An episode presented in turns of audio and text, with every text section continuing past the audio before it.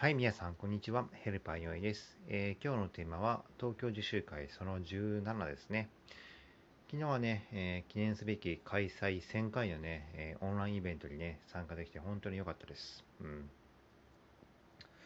私もね、あの、ファシリテーターとして何を継続して、何をやめて、何を新しいことをやっていくかってことをね、考えてやっていきますね。うん。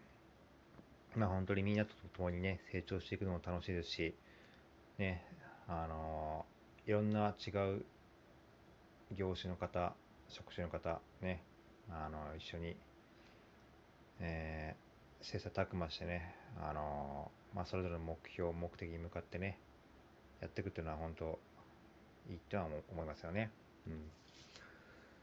そう、私もね、これから、あ復帰しますかね。はい。ではまた明日、失礼します。